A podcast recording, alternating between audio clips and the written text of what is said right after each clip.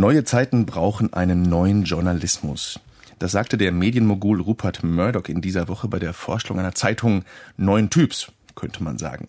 The Daily heißt das Ganze, erscheint täglich, kostet ungefähr 10 Cent und ist nur auf dem iPad zu haben. Keine Printversion, keine Homepage. Das ist für uns Anlass, die Frage zu stellen, ob die Zeitung eigentlich unsterblich ist. Ihr Tod ist ja jetzt schon mehrfach prognostiziert worden in den letzten zehn Jahren, aber offenbar erfindet sich die Zeitung immer neu.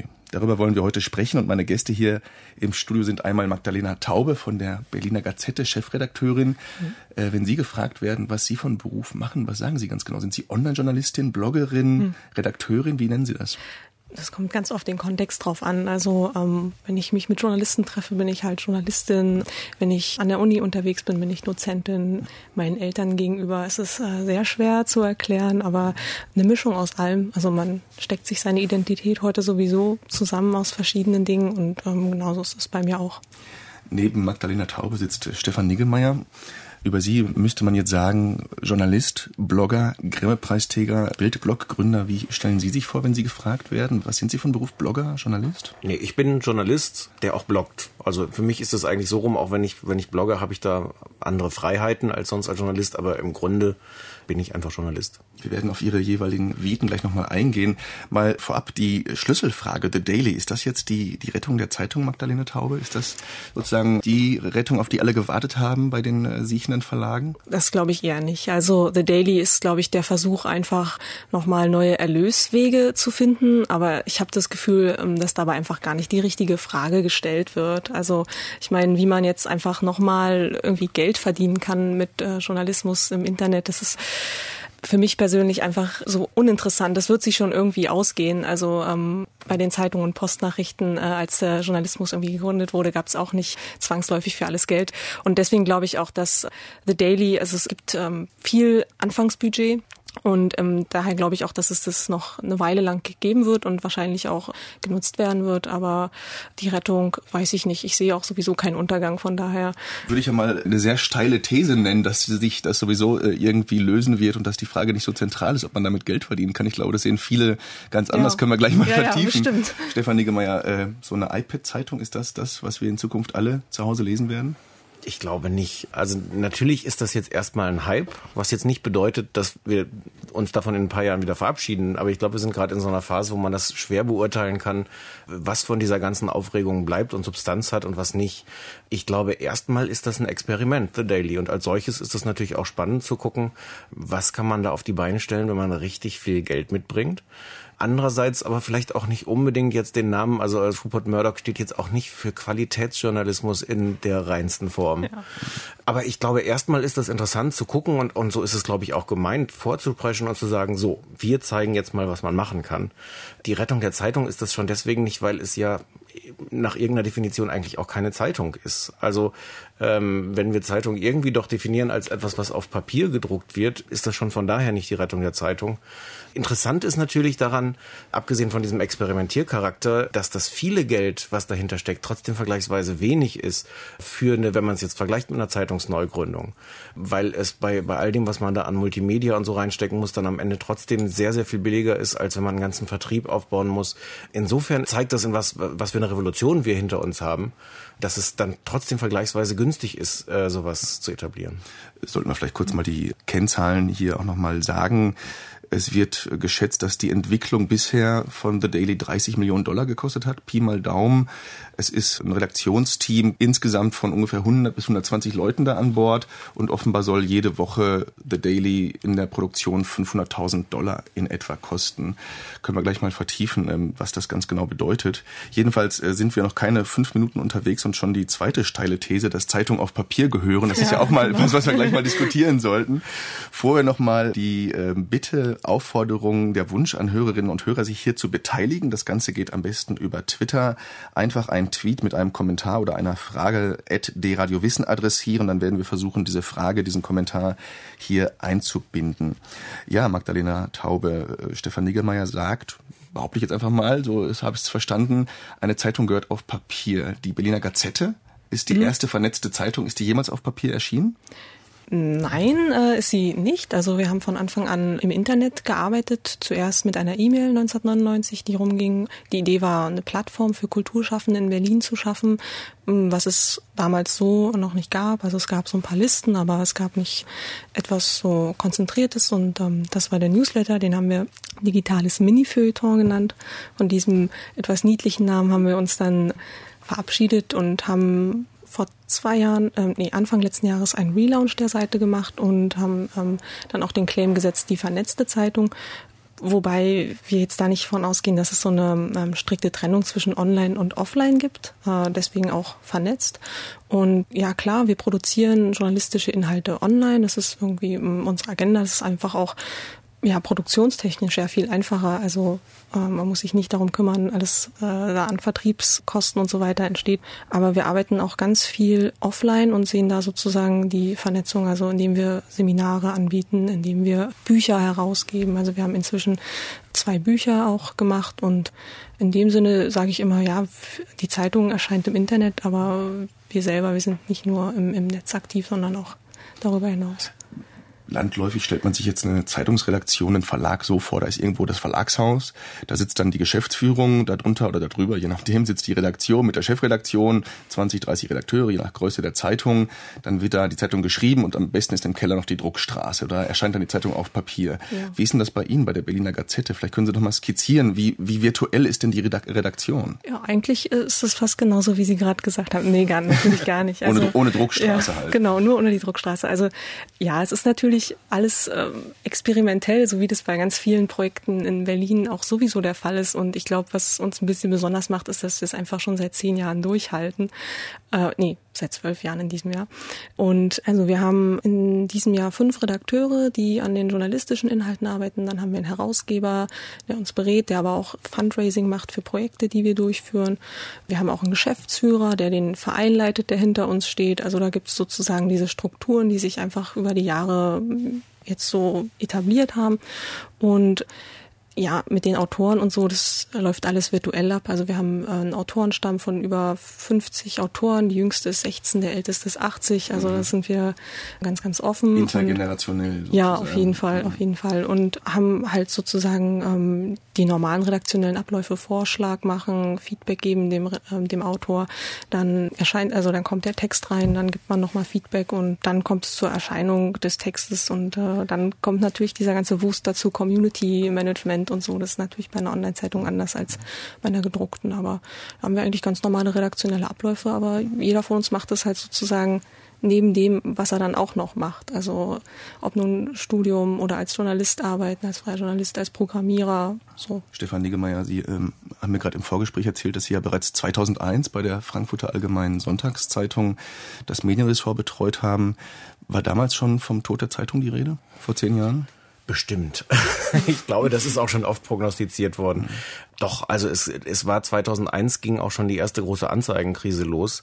Ich weiß jetzt nicht, ich wette, dass Leute da auch schon den, den Tod der Zeitung vorher gesagt haben, aber klar war, dass das auch schon ein, eine große Krise war, wo sich Zeitungen überlegen mussten, wie geht das weiter? Also damals ähm, war eines der größten Themen, dass so die, ähm, die Stellenanzeigen, Immobilienmärkte und sowas ins Internet wanderten wovon so eine Zeitung wie die FAZ massiv gelebt hat und worunter die, glaube bis heute auch ähm, erheblich leiden, dass dieses Rubrikengeschäft weg ist. Und das war so der erste Punkt, wo man sich zumindest gefragt hat, da war das jetzt gar nicht von Leserseite, wollen Leserzeitungen noch haben, sondern wie kriegen wir das finanziert, wenn dieser ganze äh, Batzen wegfällt? Weil es klassischerweise eigentlich so ist, dass der, der größere Teil der Einnahmen von, äh, von Zeitungen gar nicht von den, den Verkäufen an Leser äh, reinkommt, sondern durchs Anzeigengeschäft.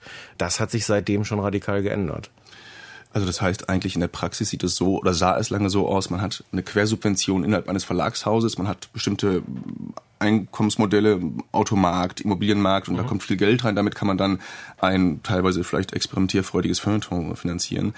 Können Sie sich vorstellen, dass für so eine gestandene Zeitung wie die Frankfurter Allgemeine und auch die Frankfurter Allgemeine Sonntagszeitung es perspektivisch tatsächlich nur noch sowas wie eine iPad-Variante gibt? Oder glauben Sie, dass wir auf Dauer mit Papierzeitungen da operieren werden?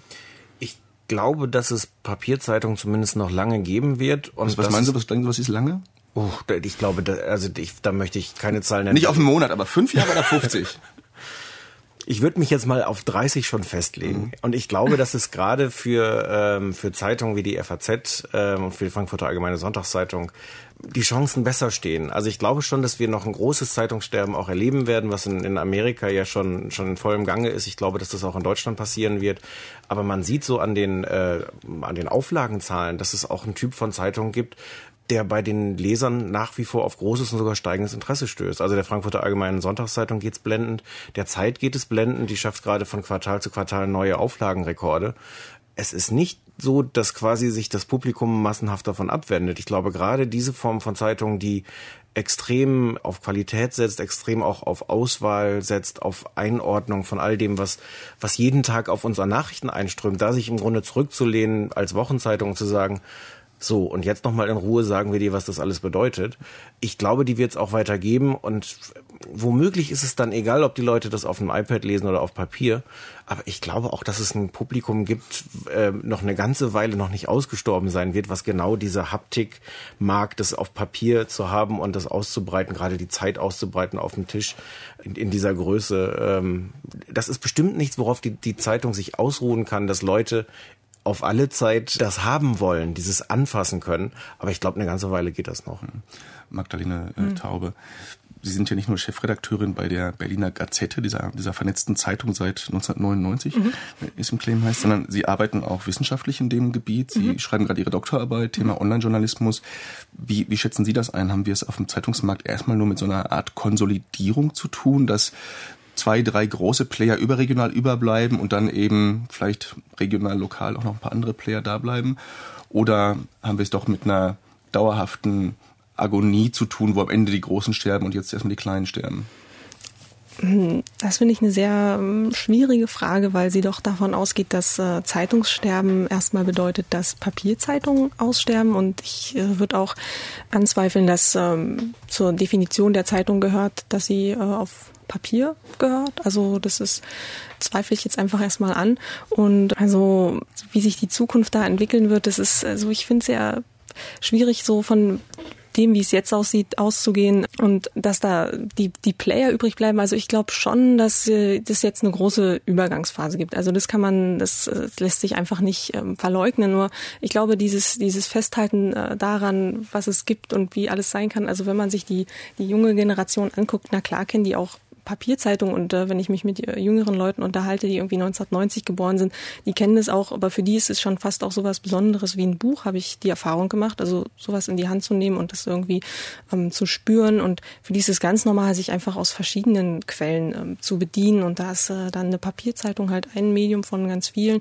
Ich sehe eher, dass äh, das mit dem Fernsehen, wie wir es jetzt kennen, das ist so, was ich eher sehe, dass es sehr zurückgehen wird und da vom Internet stark verdrängt wird. Also irgendwie eine Konsolidierungsphase gibt es jetzt schon und wie sich das mit der Zukunft entwickeln wird, glaube ich, hängt einfach auch davon ab, dass sich ähm, die Leute ein bisschen was trauen, einfach auch mit dem Internet zu machen, weil da sehe ich irgendwie, das verstehe ich gar nicht, diese Angst, die es davor gibt und warum so, so, eine, so etwas wie The Daily jetzt so, so groß als eine große Innovation, etwas, was gar nicht gedruckt erscheint, irgendwie gefeiert wird, das verstehe ich nicht, weil das hätte man schon vor, vor 20 Jahren machen können. Ohne so, iPad allerdings. Ja, ohne iPad mhm. meinetwegen, aber es ist ja irgendwie, also technisch wäre es dann halt vielleicht eine Laptop-Zeitung, hätte man es mhm. genannt oder irgendwie so. Verste also, verstehen Sie es, Stefan Niggemeier, dass jetzt doch verhältnismäßig viel Aufmerksamkeit dieses Projekt von Murdoch bekommt? Das ist ja ein Experiment, ein sehr großes Experiment.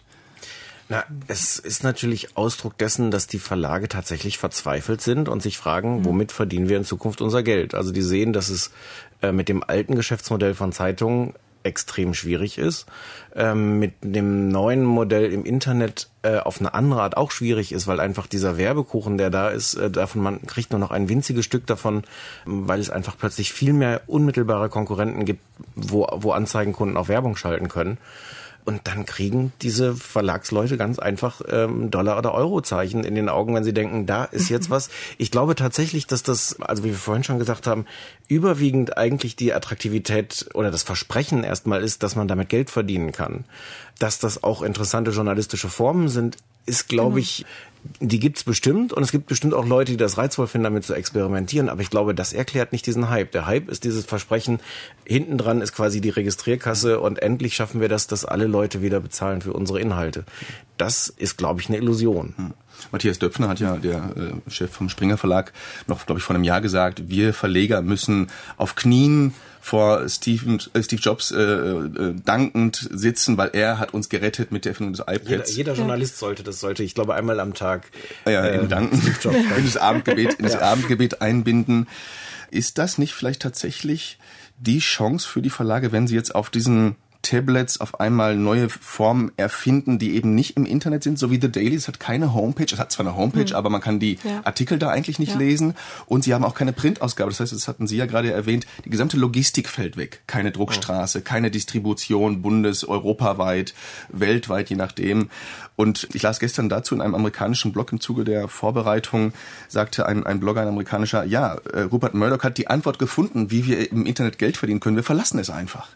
Weil das tut er ja eigentlich. Er nimmt sozusagen eine Struktur, die dem Internet sehr ähnlich ist. Er benutzt den Distributionskanal, aber er ist nicht mehr im Internet, weil er nicht mehr frei diese Inhalte anbietet. Ist das die Antwort, Stefan? Das ist, das ist zumindest die Hoffnung. Mhm. Also das sieht man ja an der, an der Bild-Zeitung zum Beispiel. Es gibt eine äh, App von, der, von Bild fürs iPad und daraufhin, sobald die das gelauncht haben, haben, haben die es abgeschaltet. Also ich kann vom iPad aus nicht mehr die normale Internetseite von Bild.de ansurfen. Also im Browser ist Bild.de nicht mehr verfügbar, sondern genau. ich bin gezwungen, die, die iPad-App zu kaufen. Genau, die kostenpflichtig mhm. ist. Und das ist natürlich genau die Hoffnung, diesen gleichen Schritt zu gehen. Ich glaube nicht, dass das funktioniert. Funktionieren wird das nur, wenn ich Inhalte habe, wo die Leute sagen, das will ich auf jeden Fall lesen.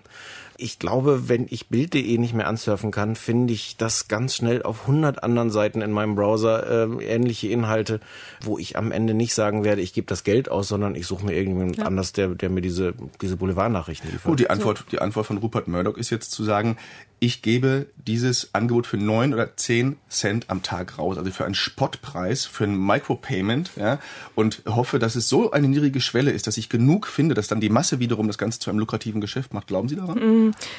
Ich wollte ganz kurz nochmal auf eine Frage zurückkommen, ob ähm, äh, Steve Jobs hier als Heilsbringer gesehen werden kann und äh, die Firma Apple sozusagen als Retter des Journalismus, weil also ich, ich halte schon viel von den Tablets und ich glaube, da kann eine Menge passieren, aber ich äh, sehe da wirklich eine große Gefahr, dass es äh, sich so auf Apple konzentriert und dass da auch ja Apple die Marke einfach auch teilweise selber sehr willkürlich entscheidet, welche Daten sie auch an die Verlage und an die Redakteure weitergeben, dass man da selber dann vielleicht gar nicht mehr weiß, wer jetzt eigentlich die Konsumenten des, des Produkts sind. Das finde ich erschreckend und eine Entwicklung, wo ich äh, jetzt nicht jeden Tag Steve Jobs danke, dass es vielleicht so kommen wird. Also so ähnlich wie es äh, vielleicht mit iTunes in der Musik ist. Aber ist das und wirklich auf Dauer eine Gefahr oder ist das jetzt so eine Anfangsphase, weil wir eine neue Technik haben?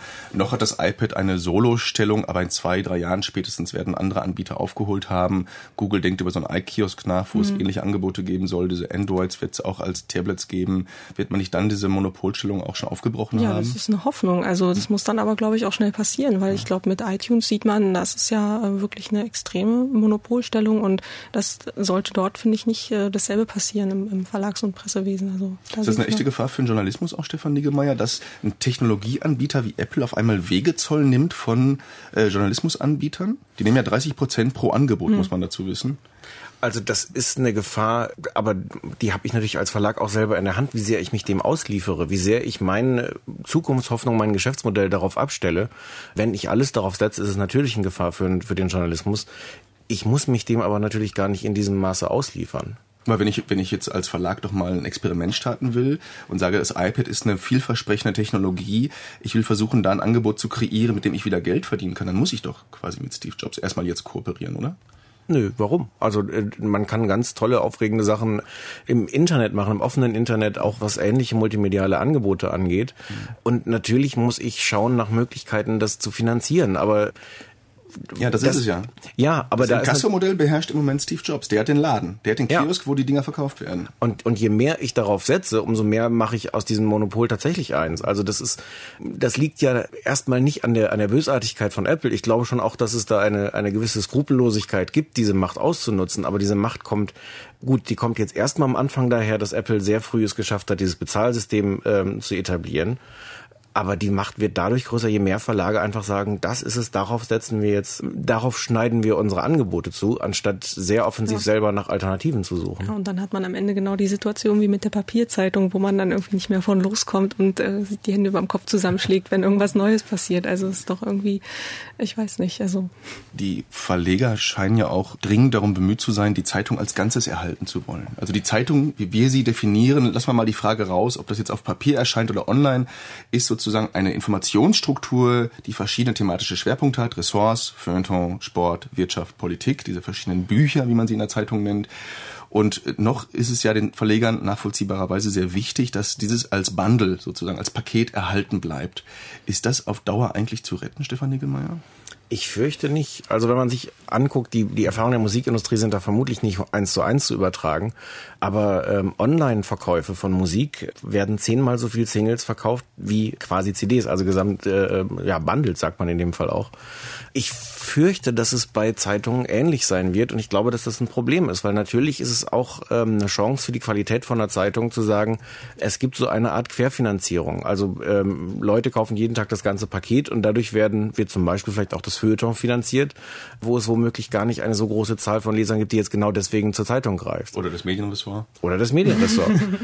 Das ist natürlich auch eine Chance, dass man bei der Zeitung nicht so genau weiß, wie viel wird denn ein Artikel gelesen. Dass man sagt, wir machen einen Artikel, wir glauben, dass es wichtig ist, über diese Sache zu berichten und deswegen machen wir das in die Zeitung.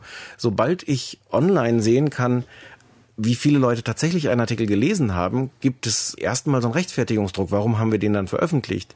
Dann kann ich als, als gutes Qualitätsmedium immer noch sagen, okay, das haben zwar nur 300 Leute geklickt oder 30 oder was auch immer. Wir finden das aber wichtig, das anzubieten, deswegen machen wir das.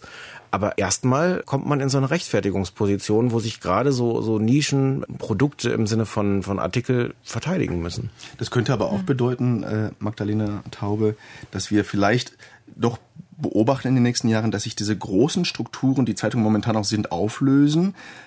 Die Gefahr ist dann, wie Stefan Niggemeier beschreibt, dass sagen, abseitige Themen vielleicht zu kurz kommen. Andererseits ist es mhm. auch eine Chance für Nischenangebote vielleicht, oder? Also ja. Also der klassische Longtail, das heißt also im ja. Netz entstehen Blogs von ein, zwei, drei Autoren, die sagen, ich habe mich jetzt hier ja. spezifiziert auf Esoterik aus dem Maghreb oder äh, Freiheitsbewegungen in Mittelamerika, die vielleicht in Mitteleuropa nicht so ein starkes Thema sind, aber da kann ich mich wirklich vertiefen. Ist das, ist das die Chance, mhm, die ja, wir haben? Also ich sehe das durchaus als Chance. Wir haben das bei der Berliner Gazette auch um, uns am Anfang gefragt, ja, wir machen jetzt eine Zeitung, hm, haben wir denn Ressorts? Und haben gesagt, nee, wir machen einfach ein Ressort, das nennen wir Feuilleton und ähm, da fließt halt alles andere mit ein, weil Kultur interessiert uns halt alle am meisten. Das ist so unser verbindendes Element. Aber wenn man auf Ihre Zeitung guckt, sieht man äh, drei Schlagworte, Journalismus, ja. Wissenschaft, Kunst. Genau, das sind so die, äh, wie soll ich sagen, so Schnittstellen. Ne? Also wir interessieren uns für diese drei Themen und ich sag mal, das äh, fließt alles in, in diesen offenen Kulturbegriff ein, den wir haben. Und wir haben halt dann die Sektion für auf unserer Zeitung und dann haben wir zum Beispiel so krude Sparten wie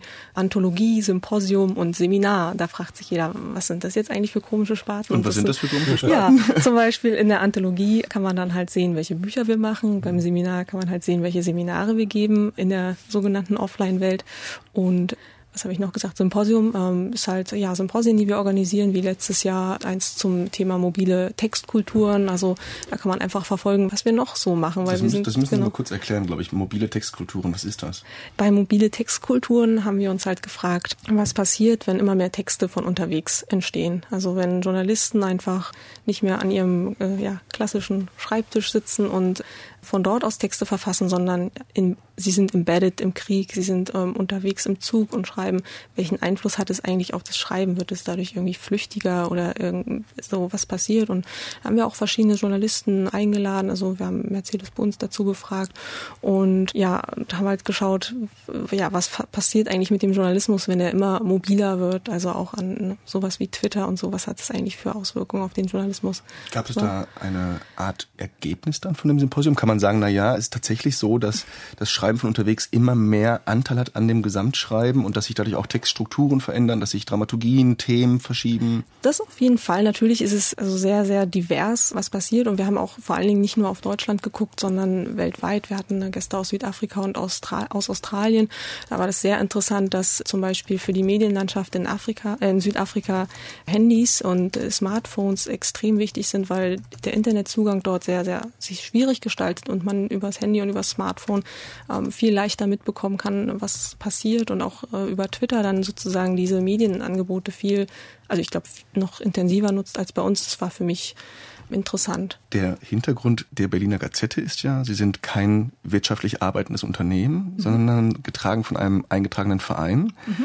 Wie wichtig sind für Sie Klickzahlen, was Stefan Niggemeier gerade angesprochen hat, dass man jetzt eben im Online-Journalismus ja nachvollziehen kann, aha, der Artikel im Sport wurde 5000 Mal geklickt, der Artikel im Medienressort nur siebenmal, das ist jetzt fünfmal passiert, das heißt, der Kollege vom Medienressort muss jetzt leider mal den Stuhl für einen zweiten Kollegen vom Sport räumen, mal zugespitzt gesagt. Äh, wie weit ist das für äh, Sie interessant, relevant? Sind das, ist das ein Erfolgskriterium? Also in dieser Hinsicht sind wir halt wirklich vollkommen unabhängig. Das ist ja auch das Schöne, das macht ja auch Spaß. Aber daran. Sie gucken also, die Zahlen trotzdem an. Ja, wir, aber zum Beispiel das letzte halbe Jahr äh, hat unser Analytics nicht funktioniert. Da haben wir halt nicht drauf geguckt, hat also bringt uns auch nicht um. Rennen wir überhaupt nicht hinterher, sind wir in keinster Form irgendwie ständig mit unseren Smartphones auf River irgendwie, um zu gucken, was da die Trending Topics sind. Also das ist äh, natürlich ist es uns wichtig, wir wollen auch wahrgenommen werden, aber erstmal wollen wir mit Qualität punkten und halt auch Leuten die Möglichkeit bieten, die vielleicht jetzt mit einem Thema kommen, das nicht so, ja, so viele Klickzahlen generiert. Also und das Geld, äh, das wir verdienen wollen, machen wir halt über ja über so Querfinanzierungs, ne, Mischkalkulation. Sie hören D-Radio Wissen. Wir sprechen im Online-Talk über die Zukunft der Zeitung. Wir sprechen gerade über die Berliner Gazette, die von einem Verein getragen ist. Stefan Niggemeier, ist das eigentlich Modell vielleicht für die Verleger und Zeitungen, dass man eben sagt, wir gehen weg von der klassischen Unternehmensstruktur, wo ein enormer wirtschaftlicher Erfolgsdruck ist und bauen Zeitungen um zu Stiftungen beispielsweise, die vielleicht von einem Stiftungsbudget getragen werden, wo nicht nur der Verleger die Einlage leistet, sondern vielleicht andere öffentliche Mittel sogar. Bis hin zu der Frage, die Habermas ja mal aufgeworfen hat, äh, der, der Philosoph Jürgen Habermas, brauchen wir perspektivisch eine öffentlich-rechtliche Zeitung, um die Öffentlichkeit als sozusagen als Ganzes zu retten. Wie schätzen Sie das ein? Also ich glaube, eine öffentlich-rechtliche Zeitung brauchen wir nicht. Ich bin tatsächlich dafür, dass es richtig ist, den öffentlich-rechtlichen auch den Platz im Internet zu geben. Und ich glaube, wir müssen jetzt nicht irgendwie dann noch diese etwas anachronistische Form des äh, Publizierens auf Papier quasi auf diese Weise dann noch, noch fördern. Ich glaube, dass das nicht nötig ist, wenn es ein Medium gibt wie das Internet, bei dem das Ganze oft naheliegender ist, technischer, einfacher, ähm, das, das Ganze zu machen. Ich weiß es nicht. Ich glaube, also die, die FAZ wird getragen von einer Stiftung und ich glaube, dass es ähm, auch, ähm, dass es sehr wichtig ist, dass das so ist, ähm, dadurch ein bisschen den Druck, den andere Unternehmen haben, diesen Renditedruck da rauszunehmen. Ich glaube, dass das auch eine Erklärung dafür ist, dass die FAZ so ist, wie sie ist. Insofern, das ist ja jetzt nicht komplettes Neuland. Ich glaube aber, dass es schon die, die Form als, als Wirtschaftsunternehmen ja, ich glaube nicht, dass man die komplett ablösen wird. Es ist leicht, im Internet zu publizieren, auch mit wenig Geld zu publizieren. Und das ist auch eine Chance für viele ähm, Leute, sich zusammenzutun oder auch als Einzelkämpfer einfach das zu publizieren, was ihnen am Herzen liegt. Ich glaube aber, dass es darüber hinaus auch gut ist, wenn es große Medien gibt, die in irgendeiner Weise sagen, es reicht nicht, zehn kleine Nischen zu haben und diverse Einzelinteressen zu bedienen, sondern wir versuchen sowas abzubilden wie, was man wissen muss, was man wissen sollte, worüber eine Gesellschaft äh, sich austauscht, auch mit entsprechenden Leserzahlen da gibt es bestimmt Modelle, ähm, also auch, da gibt es in Amerika ja Beispiele, Stiftungen zum Beispiel gezielt investigativen Journalismus zu fördern. Ich glaube aber am Ende wird das nicht die einzige Antwort sein. Ich glaube schon, dass es äh, in irgendeiner Weise Geschäftsmodelle für Journalismus auch in Zukunft braucht. Ob der dann auf Papier stattfindet oder woanders, mhm. ist dann, glaube ich, zweitrangig. Aber ähm, das muss schon irgendwie gehen, da, da müssen Wege gefunden werden, dass er sich rechnet. Äh, vielleicht kann man ja das äh, aktuelle Beispiel Ägypten und Kairo mal dafür für nutzen. Es gab ja einen deutschen Blogger, der in den letzten Tagen nach Kairo auf eigene Faust geflogen ist. Richard Gutjahr hat auch im Netz jedenfalls einigermaßen Furore gemacht. Er ist losgeflogen, ziemlich spontan als Einzelkämpfer, eben als Blogger, hat seinen Laptop, seine Fotokamera mitgenommen und dann von dort aus gebloggt, getwittert das war natürlich ein Experiment, was ein Echo gefunden hat, aber man muss auch sagen, was jetzt die Berichterstattung angeht, es war sehr punktuell, es war eine Ad-Hoc-Berichterstattung, aber er hat natürlich jetzt nicht auf eine Infrastruktur zurückgreifen können. Er hat kein Redaktionsbüro vor Ort, wo Kollegen sind, die vielleicht vernetzt sind mit Einwohnern. Sind das sozusagen Gründe, Magdalena äh, mhm. Taube, dass man sagt, man braucht große redaktionelle Apparate auch perspektivisch, die solche Infrastrukturen aufbauen können, weil man sich nicht auf Einzelkämpfer verlassen kann? Auf jeden Fall. Also ich würde nicht sagen, dass der Blogger der zukünftige Journalist ist. Also zum Journalistsein gehört, finde ich auch, dass man in diese Strukturen eingebunden ist, damit auch umgehen kann. Und es ist ja auch einfach wahnsinnig wichtig, Feedback zu bekommen auf Texte. Also es ist, kann jeder Journalist bestätigen. Natürlich ist es schön, dieses direkte beim Bloggen zu haben und auch dieses direkte Feedback zu haben. Aber ich glaube auch für einen tiefer greifenden Journalismus ist es enorm wichtig, in, also mit solchen Strukturen zu tun zu haben. Und das ähm, hilft einfach auch, glaube ich, wenn man vor Ort ist. Und es hätte vielleicht auch die Qualität jetzt auch von dem Blogger, von seinen Beiträgen noch, noch steigern können. Also denke ich schon. Wobei, wobei ich finde, auch an, an dem Fall man gesehen hat, dass ich glaube, der Unterschied war da nicht so riesig. Also hm wenn man sich dann so die, die, die Korrespondenten von ARD und, und ZDF im Fernsehen angeguckt okay. hat, haben die auch nicht unbedingt jetzt mir den Eindruck erweckt, dass die, äh, wer weiß, was für Quellen hatten und wer weiß, wie fundiert äh, mir das dann erzählt haben. Ich fand das also ich glaube auch, es braucht bestimmt Strukturen. Es ist bestimmt nicht damit getan, dass äh, diverse Einzelkämpfer dann immer irgendwo hinfahren. Aber ich fand an dem Fall auch zu sehen, dass der Unterschied nicht unbedingt immer so groß ist. Dass man auch als Einzelkämpfer da auch Einblicke geben kann, auch Leute, was man ja auch nicht vergessen darf, begeistern kann für das Thema, ein Interesse wecken und zu sagen, hier, ich habe eine Art, das zu erzählen, die Leute irgendwie mitnimmt, ähm, die jetzt vielleicht nicht unbedingt abends sonst das, das Heute-Journal gucken würden. Ja, das eine ist ja quasi die Authentizität als große Qualität. Jemand ist da und ich weiß, zumindest nach meiner Einschätzung, er hat eine gewisse Glaubwürdigkeit. Mhm. Und das Zweite ist tatsächlich, dass natürlich dann weitere Fragen aufgeworfen werden. Auf einmal interessiert sich eine Sphäre für das Thema Ägypten und Kairo, die vielleicht vorher nicht in Berührung stand. Und es gab ja dann sogar Diskussionen in einigen Blogs, die die Frage aufwarf, wie eigentlich das die Rolle der Korrespondenten heute einzuschätzen ist. Denn mhm. mittlerweile muss man ja auch sagen, unterhalten Zeitungen, auch teilweise Sender, natürlich ein Korrespondentenbüro mhm. irgendwo im Maghreb, der dann für Tunesien, Algerien, Marokko, Ägypten ja. etc. zuständig ist. Ja. Und dass der dann nicht perfekt verdrahtet ist mit allen Insidern in Tunesien, das ist ja auch klar. Ja. Ich würde gerne mal kurz hier auf äh, Twitter eingehen. Es gibt ein paar Rückmeldungen. Ähm, Ohrenflimmern sagt, äh, er geht davon aus, dass Leser auch perspektivisch für gute Inhalte Geld bezahlen werden, aber nicht bereit sind, für ein bestimmtes Medium zu bezahlen. Das wirft nochmal die Frage auf, die wir gerade hatten, so im Kontext, ist die Zeitung perspektivisch ein Bundle oder ist man nicht bereit zu sagen, ich bin schon bereit für einzelne Artikel zu bezahlen, ja? Ich könnte mir mhm. vorstellen, sagen wir mal, Süddeutsche den Sportteil, FATS das Medienressort, von der Taz hier in Berlin äh, Lokalteil. Könnte das eine Perspektive sein, Magdalena äh, Taube? Das glaube ich durchaus. Und wie also, könnte das organisiert ähm, sein dann? Naja, also man sieht ja zum Beispiel an so einem ähm, Dienst wie Flatter, dass es funktioniert, dass Leute halt wirklich speziell Artikel, aber vielleicht auch, wenn sie mögen, ganze Angebote honorieren können. Das kann ich mir vorstellen.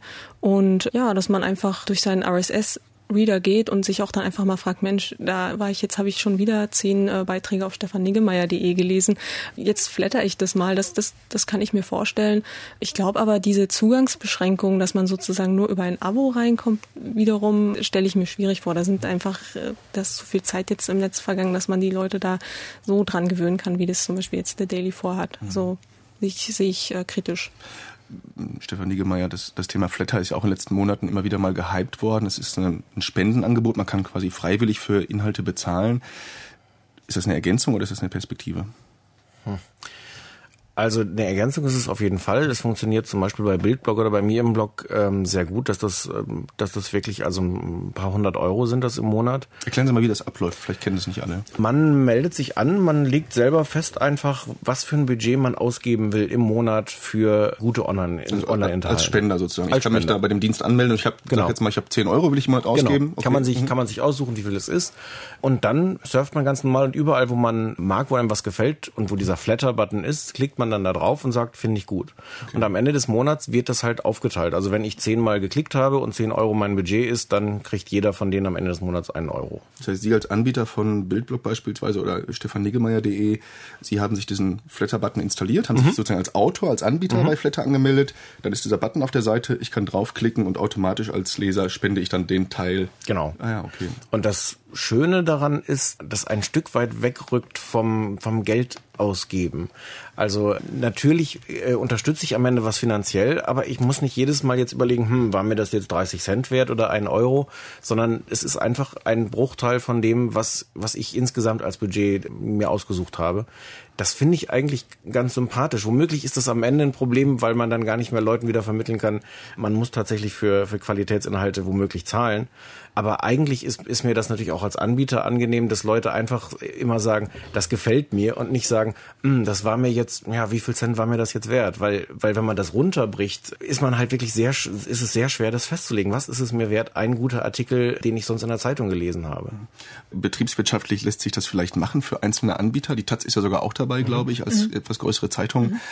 Ist das denn volkswirtschaftlich gesehen denkbar, dass sozusagen die Medienbranche auf Spenden ihre äh, Unternehmensstrukturen fußen lassen, Magdalena Taube? Mm, nee, das, also das glaube ich nicht. Da kommt man ja dann auch wieder dahin, in diese Debatte mit der Kulturflatrate. Also das ist so etwas wie eine GEZ für, für alle möglichen kulturellen Inhalte geben sollte.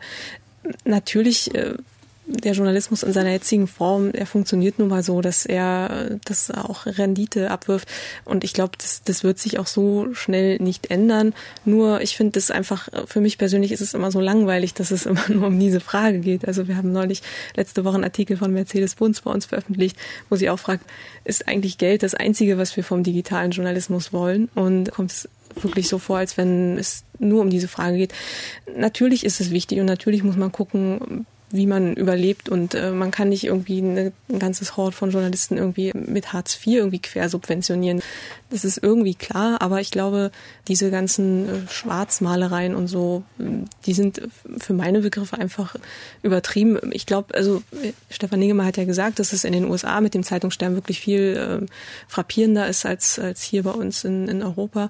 In anderen Ländern wiederum, also Beispiel Südafrika, da geht's, äh, da geht's gerade mit vielen Zeitungen stark aufwärts. Ne? in, eine relativ junge Demokratie. Also kann man nicht so, finde ich, über einen Kamm scheren. Ich, ich glaube auch einfach, dass da die, das kreative Potenzial des mhm. Internets noch nicht ausge schöpft ist. Also Flatter ist ein super Anfang und da werden bestimmt mehr Ideen kommen. Ist das vielleicht auch auf den Lobbyismus der Verleger zurückzuführen, dass wir so eine Diskussion führen, stirbt die Zeitung und in Wahrheit geht es den großen Verlagen an den Kragen, aber im Netz entstehen wahnsinnig viele publizistische Projekte, die eigentlich eher für eine wachsende Vielfalt sprechen, Stefan Niggemeier, die eben gar nicht dafür sprechen, dass wir es mit einer Agonie des Journalismus zu tun haben, sondern das Gegenteil ist der Fall, nur eben pluraler? Ja, so einfach würde ich es mir dann nicht machen. Also klar ist, dass die Verlage mit ihrer Lobby unglaublich jammern und ich finde das verheerend. Ich glaube wirklich, äh, statt dauernd zu sagen, wir, wir können das nicht mehr finanzieren, wir brauchen staatliche Unterstützung, wir brauchen Leistungsschutzrecht, was auch immer, äh, müsste man viel mehr einfach zeigen, dass man unverzichtbar ist. Also die Zeitungen behaupten ununterbrochen unverzichtbar ja. zu sein. Sie müssen es einfach jeden Tag beweisen. Und das heißt, sie müssen kreativer sein, sie müssen besser sein, sie müssen ganz klar auf Qualität setzen. Und das ist der, der einzige, äh, die einzige Art, dass man am Ende auch weiß, warum Zeitungen überleben sollen. Also es ist ja nicht gesetzt. Ich bin durchaus jemand, der dafür ist, dass Zeitungen überleben, nicht nur, weil ich davon auch lebe zurzeit. Aber das müssen die natürlich beweisen. Die Menschen müssen das Gefühl haben, das lohnt sich. Ich habe hier im, im, im, Twitter kommt gerade eine Frage. Herr Niggemeier, gibt es bereits ein zukunftsweisendes multimediales Modell einer deutschen Zeitung? fragt AWX-Trick, wenn ich es richtig ausspreche. Also anders gefragt, was sind die Konzepte, von denen Sie sagen, ja, das geht in eine richtige Richtung? The Daily ist jetzt eine Variante, die wir diskutiert haben. Was sind noch so publizistische Strategien, wo Sie sagen, ja, interessant? Was ich reizvoll fände, aber ich habe dafür kein Beispiel, dass das jemand macht, weil es womöglich auch ähm, wirtschaftlich dann doch schwierig ist am Anfang. Ich fände reizvoll ein Online-Angebot, was auf Reduktion setzt. Was ja zurzeit alle äh, in Deutschland, alle Online-Medien im Grunde machen, ist alles. Zu sagen, wir verdienen eh so wenig Geld, also müssen wir möglichst viel produzieren, damit insgesamt es sich irgendwie rechnet. Da diese ganze Masse aber im Internet ohnehin nur ein Klick weg ist, fände ich ein Angebot reizvoll, was sagt, wir wählen aus, wir gewichten, wir sagen, wir machen nicht alles mit. Und wenn alle sich jetzt gerade über, was weiß ich, Britney Spears aufregen, steht dazu bei uns nichts, auch wenn es wer weiß wie geklickt würde. Aber ich könnte mich als Leser darauf verlassen, dass da relevante Inhalte mit einer, mit einer Auswahl von Journalisten, wo man sich natürlich auch dran reiben kann, wo man sagen kann, warum findet das und das nicht statt. Aber so eine Reduktion und dieses, was ja auch Journalismus ist, auch auswählen und zu sagen, dieses ist ein Thema und das ist unserer Meinung nach keins. Und wenn dich das interessiert, liest es halt woanders. Das fände ich spannend, den Versuch. Den kenne ich aber nicht wirklich, dass das jemand äh, macht. Auf welche Themen würdest du dich denn da also reduzieren oder irgendwelche Sparten jetzt? Ähm, nee, da, also gerne, gerne tatsächlich einfach ein, ein aktuelles journalistisches Angebot, aber wo man mhm. wirklich sagt, wir, wir müssen nicht alles, wenn, wenn irgendeine Sau durchs Dorf getrieben wird, wo man auch merkt, dass damit Klicks zu machen sind, dann gibt es dabei eine Redaktion, die sagt, finden wir das ein Thema, was es wert ist, da jetzt auch drauf einzusteigen. Also eine Art, eine Art Wochenzeitung fürs Internet? Ja, ja. Man kann ja interessanterweise beobachten, dass die beiden großen Wochenzeitungen in Deutschland, nehmen wir den Spiegel mal als Wochenzeitung jetzt als Magazin, mhm. mit einem komplementären Online-Angebot arbeiten. Die haben Wochenausgaben Print, aber arbeiten im Netz tagesaktuell. Vielleicht wäre es ein Angebot für die Süddeutsche oder die Frankfurter dann zu sagen, wir im Netz gehen wir den anderen Weg. Ja, wir haben eine tägliche Ausgabe, im Netz versuchen wir wirklich, aber können Sie sich das leisten? Also ich glaube, am Anfang wäre das tatsächlich wirtschaftlich sehr schwierig. Die Chance wäre halt tatsächlich eine, eine Community dadurch zu bilden. Also im Moment leben die äh, Internetangebote der Verlage davon, möglichst viel über Google zufällige Leser zu finden wo man im Grunde sich ganz viel Mühe gibt, die einzufangen und relativ wenig Mühe gibt, ähm, dafür zu sorgen, dass die regelmäßig wiederkommen. Und ich glaube, das wäre die Chance, wenn man es hinkriegt, dass durch so eine, zum Beispiel durch so eine Redaktion, eine Auswahl, dadurch, dass man Dinge anders macht als alle anderen, dass man eine treue Leserschaft findet, äh, dass man nicht davon abhängt, von Google die zufälligen Besucher zu kriegen, sondern zu sagen, wir haben folgende Leute, die ganz engagiert bei uns auch mitdiskutieren, wo man am Ende womöglich noch weiß, sind das, sind die gut gebildet, besser verdienen, was auch immer. Ähm, ist es nicht vielleicht eine Zeit lang so bei jetzt.de gewesen? Also auch gerade dieser Community-Aspekt. Also ich meine, ich glaube, es ist jetzt nicht mehr so, aber dass es irgendwie in der Hinsicht erfolgreich war. Also das ist natürlich sehr in der Sparte. Ich kann ehrlich gesagt die Qualität da nicht wirklich beurteilen. Aber mhm. der Versuch der Community ist da auf jeden Fall, ist vermutlich auch naheliegend natürlich bei so einer jungen Zielgruppe da drauf mhm. zu setzen. Aber ich glaube, dass das eine Chance ist, die viele Medien noch gar nicht nutzen. Also der, der FAZ-Leser ist, glaube ich, ein besonderer Leser. Und der Faznet-Leser ist das, glaube ich, viel, viel weniger, weil das einfach dann doch ein, ich hätte jetzt fast gesagt, normales äh, Internetangebot ist, während die FAZ einfach ja wirklich Eigenheiten hat und, und auch mal eckig ist und, und spröde. Und ähm, ich glaube, dass es sich lohnt, sowas im Internet auch zu versuchen. Magdalena Taube, Sie haben ja auch vorhin gesagt, es braucht viele innovativere Konzepte im Netz als das, was wir momentan beobachten können. Haben Sie Beispiele für uns? Oh. Wo würden Sie, was, was finden Sie gut? Also was gefällt Ihnen? Wo Sie sagen, Mann, das ist jetzt, kann Deutsch oder europaweit oder USA sein oder wo auch immer. Wo Sie sagen, da wird journalistisch gearbeitet mit den Mitteln des Netzes, so wie wir uns das eigentlich vorstellen. Ja, also ich finde, was äh, in den letzten Tagen ja oder letzten Wochen seit äh, Cablegate viel aufkam, war der Datenjournalismus. Dass einfach gezeigt wird, was man mit dem Netz, mit den Möglichkeiten, multimedial zu arbeiten, machen kann. Also zum einen kann man halt Computerkräfte, die digitalen Kräfte nutzen, diese ganzen Datenmengen auszuwerten. Zum anderen kann man aber auch die Möglichkeiten der Darstellung äh, im Internet nutzen, wie das der, der Guardian gemacht hat, wo es einfach Spaß macht. Das hat mir, hätte ich vorher nie gedacht. Das, das macht Spaß, sich da durchzuklicken und ähm, müssen, ja, nicht mehr so, vielleicht mal ja. kurz erklären, den Datenjournalismus. Das heißt, da sind jetzt ja. bei Cablegate 250.000 Depeschen auf genau. den Tisch gekommen. Die hat man natürlich nicht alle gelesen, sondern hat sie nach bestimmten Kriterien ausgewertet, ja. das dann beispielsweise grafisch dargestellt oder genau. so, wie viele Male wird Deutschland erwähnt, 2000 Mal noch was, ja. glaube ich. Und dass man einfach genau. so eben versucht, diese enormen Mengen an Informationen, genau. das ist ja eigentlich Journalismus, oder? Man hat sozusagen Daten, Daten sind, werden zur Information und dann müssen diese Informationen redaktionell eigentlich strukturiert werden, um eine Story zu haben, weil wer liest schon 250.000 Depeschen? Ja, das macht keiner. Genau. genau. Aber ich meine, letztendlich sind die Leute von WikiLeaks ja auch zu Journalisten gegangen mit diesem Wunsch. Die hätten ja auch zu irgendwelchen Programmierern gehen können und sagen, ähm, helft uns mal, das hier irgendwie zu bewältigen. Nein, sie sind zu Journalisten gegangen und haben sich dabei helfen lassen. Natürlich, weil es diese Fähigkeiten gibt des Gewichtens und Aussortierens. Und da sehe ich äh, viele, viele Möglichkeiten, auch Dinge innovativ und kreativ umzusetzen mit dem Datenjournalismus, dass man da nicht so eine Angst vor hat. Also letzte Woche war das, glaube ich, dass in der Taz von Lorenz Matzert ein datenjournalistisches Projekt abgebildet wurde, wo die Bewohner ähm, des Flughafens Schönefeld sehen konnten, wie viel Krach es in ihrer Straße mhm. geben wird. Anhand der Daten hat er das sozusagen, konnte man das da berechnen, eingeben, wo man wohnt und dann konnte man das sehen. Also ein ganz simples Beispiel dafür, wie sowas funktionieren kann und auch überhaupt nicht unattraktiv ist. Ich hake jetzt nochmal nach. Also wir haben den Guardian als ein Modell, das mit dem Datenjournalismus exemplarisch arbeitet. Mhm. Was lesen Sie im Ah, erstmal Berliner Gazette. Ganz klar. Dann, dann Berliner äh, Gazette. Äh, auf Position 3 Berliner Gazette und nein, dann nein, kommt was äh, anderes. Nee, also wir sind ja auch nicht, wir haben ja nur alle paar Tage einen aktuellen Text, aber natürlich geht auch in der Community passiert was, muss man einfach gucken und verfolgen, was dort passiert. Dann sind wir auf Facebook aktiv, dann muss man da auch, also das ist sozusagen schon mal ziemlich eingeschränkt. Dann lese ich so die normalen Angebote Spiegel Online, mein RSS-Reader, so von den Themen, die mich interessieren, also halt äh, Medien und Journalismus, habe auch ein Google Reader, wo ich mir diese Schlagworte eingetragen habe und lasse mir das sozusagen vorauswählen im Internet. Und dann ähm, lese ich aber auch ganz viel offline ähm, Zeitungen gerne. Äh, die Süddeutsche mhm. lese ich gerne, die FAZ, die ähm, Taz durch die Bank, eigentlich alle. Ähm, ich kaufe mir die aber auch jetzt nur, keine Ahnung, eine Woche mal die Süddeutsche, die nächste Woche mal die Taz, um einfach zu gucken. Wie machen Sie das, Stefan Niggemeier? Suchen Sie auch nach Themen und nutzen dann das Medium oder haben Sie bestimmte Quellen, wo Sie sagen, das lese ich eigentlich regelmäßig, weil ich weiß, ich werde gut informiert?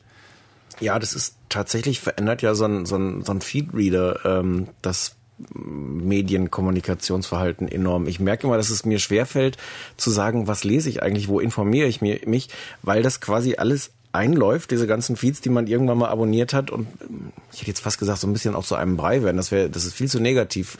Aber man, man gar nicht mehr so unbedingt jetzt diese Entscheidung trifft, jetzt lese ich mal das Blog, jetzt gehe ich mal auf die Seite, weil, weil das einfach zu mir schon gebracht wird und quasi in meinem, meinem Postfach landet. Und da, da natürlich eine Vorauswahl stattgefunden hat, dadurch, dass ich irgendwann mal gesagt habe, ich abonniere das, ist das die Auswahl von Dingen, die mich aus irgendeinem Grund informieren oder die ich interessant finde. Das heißt also, diese Aggregatoren oder auch die Feedreader sind schon enorm wichtig, aber die ja. sind natürlich auch von manchen jedenfalls so eingeschätzt als Totengräber der Zeitung, ne, weil man eben keine Abonnenten mehr bekommt, die gucken erstmal in ihren Feed wieder in den News-Aggregator, mhm. was da eigentlich los ist und gehen dann zur Quelle. Aber deswegen fände ich es wichtig, ich finde, das ergänzt sich wunderbar mit Zeitungen. Also ich finde es gerade dann, weil, weil natürlich merkt man irgendwann, gerade wenn man sich das zusammengestellt hat nach seinen Spezialinteressen und man merkt irgendwann, man kann sich völlig verlieren in dieser Welt und wird so ein, so ein Fachidiot. Also ist wirklich in, in der Tief, in die, in die absurdeste Tiefe informiert bei drei, vier Themen, kriegt aber nicht mehr mit, wenn in, in Ägypten gerade irgendwie was explodiert, weil man da nicht die entsprechenden Dinge abonniert hat. Und ich finde es gerade deswegen, das ist eine große Chance von Zeitungen und auch eine große Aufgabe, dann entsprechend mich nicht zum Fachidioten werden zu lassen, sondern zu sagen, hier werde ich informiert über Dinge, nach denen ich nicht bewusst gesucht habe, sondern wo die Zeitung sagt, du hast vielleicht nie was darüber gehört, aber jetzt solltest du dich damit beschäftigen. Ist das nicht vielleicht auch eine der großen Qualitäten von Zeitungen, Magdalena Taube? Wir blättern durch die Zeitung samstags, manchmal auch werktags. Und stoßen eben dann, wie, wie Sie es beschrieben haben, Stefan Niggemeier, im Wirtschaftsteil auf das Porträt eines Vorstandsvorsitzenden von einer Firma, die wir noch nie vorher gehört haben und denken dann aber auf einmal, ist ja interessant, was sich im Aluminiummarkt in äh, Südkorea ja. tut und wie die sich da bekriegen ja, ja, und was da dranhängt an, was weiß ich, Rüstungsindustrie, welche regionalen Konflikte. Und insofern, wenn wir dann sagen, diese Zeitung als Ganzes als Bundle ist doch ein enormes Kulturgut, was wir retten sollten. Ist da nicht The Daily, um, um auf den äh, Anfang zurückzukommen, doch ein Schritt in die richtige Richtung, weil eben ein ganzes Paket für sehr, sehr wenig Geld angeboten wird, mit eben verschiedenen Ressorts, mit abseitigen Themen und so weiter, auch wenn es etwas boulevardesk aufgemacht ist? Ja, also ähm, das Wort Kulturgut, äh, wir haben jetzt nicht mehr so viel Zeit, könnte man aber, finde ich, auch äh, noch drüber streiten. Also natürlich ist es eine Qualität von gedruckten Zeitungen, dass die äh, und es ist ja auch immer ein Argument, das kommt, ja, man stößt auf Dinge, auf die man sonst nicht gestoßen werde äh, werden würde. Und das passiert im Netz im Moment noch nicht so leicht, weil wir im Moment noch stark das Internet von Google her denken, dass wir halt Sachen suchen. Aber ich glaube, durch soziale Netzwerke, durch Facebook und Twitter werden, wird es halt, passiert es einem noch genauso, dass man auf Sachen hingewiesen wird, wo man vorher noch nicht von gehört hatte. Wenn meine Freunde irgendwas posten, denke ich, das ist ja total spannend. Äh, Wäre ich jetzt nie so drauf gekommen, hätte ich mir nie angeguckt. Passiert genauso. Heißt also das, diese, diese äh, Aufgabe, die die Zeitung lange wahrgenommen hat, verlagert sich auch ein bisschen. Die Zeitung war, wie Sie das beschrieben haben, auch sozusagen hatte verschiedene Sonden in verschiedenen Sphären, hat diese Themen gebündelt in der Zeitung mit ihren Büchern und so weiter. Und jetzt beispielsweise werden unsere Freunde, auch wenn es die virtuellen Freunde auf Facebook sind, zu diesen Sonden in den verschiedenen Bereichen der Welt und aggregieren quasi unsere persönlichen Informationsquellen zu einem, ja, ist ja keine Zeitung mehr, zu einem, mhm. zu einem News Environment, äh, zu einer mhm. irgendwie, zu einem Milieu von Informationen zusammen. Kann man das so sagen, dass diese Aufgabe verlagert wird? Würden Sie das so beschreiben? Also das passiert bestimmt, auch mit diesem, diesem Effekt, ähm, dass ich auf Sachen stoße, die ich sonst nicht entdeckt hätte. Ich glaube aber, dass eine Gesellschaft das braucht, irgendeinen so Ort, wo man sich dann versammelt, wo man gemeinsam über wichtige Dinge diskutiert. Und die Gefahr ist schon, dass wenn ich nur durch soziale Netzwerke, ähm, durch meine, meine Feeds, was auch immer ich mir abonniert habe, mich informiere, dass so ein bisschen die Orte verloren gehen, die Debatten, wo sich in irgendeiner virtuellen Weise so, so, äh, so eine Bevölkerung auch versammelt. Man sagt, das ist jetzt ein Thema und das sollten wir jetzt aber, da, da sollten wir uns drüber verständigen. Was, was ist denn eigentlich, was wollen wir für einen Umgang mit, mit Straftätern, mit Ausländern, keine Ahnung. Also eine große nationale mhm. Debatte, Paragraph 218, 70er, 80er Jahre, das braucht Orte, sagen Sie. Na, ich meine nicht, dass diese dann alle an einem das Ort Das ist klar, nee, es braucht mhm. die Tagesschau, es braucht die Frankfurter, die Süddeutsche, wo quasi große Teile der Öffentlichkeit erreicht werden und ich glaube, es, es hilft, wenn es so Leuchttürme gibt. In diesem ganzen, ich finde das ja toll, das klingt jetzt so, so abwertend, wenn ich sage, mhm. so jeder ist so in seiner Nische.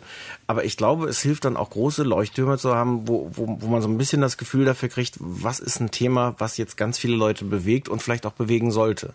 Magdalena mhm. äh, Taube, wir haben noch zweieinhalb Minuten, äh, genug Zeit, um das Thema Öffentlichkeit mal in Ruhe zu diskutieren. Sie sind Wissenschaftlerin, können Sie mir beantworten, diese oh. Öffentlichkeit, von der wir jetzt sprechen, die wir jetzt mal annehmen, ob das jetzt ein Mythos ist oder nicht, lassen wir mhm. mal beiseite, dass es quasi eine große kollektive Diskussion gibt über was weiß ich, große Themen. Mhm. Ähm, seit wann gibt es diese Öffentlichkeit? Ist das nicht eine Erfindung so des 17., 18. Jahrhunderts mit der aufkommenden Zeitung und vorher gab es die gar nicht? Ja, also ich würde schon sagen, eine Erfindung der Aufklärung, mhm. dass man auch das, ähm, also ich dass sich da Leute hinstellen und auch sagen, das sind jetzt wichtige Themen, die müssen besprochen werden. In der Zeit hat sich die Zeitung ja auch überhaupt, so wie wir sie heute kennen, erst ähm, herausgeschält.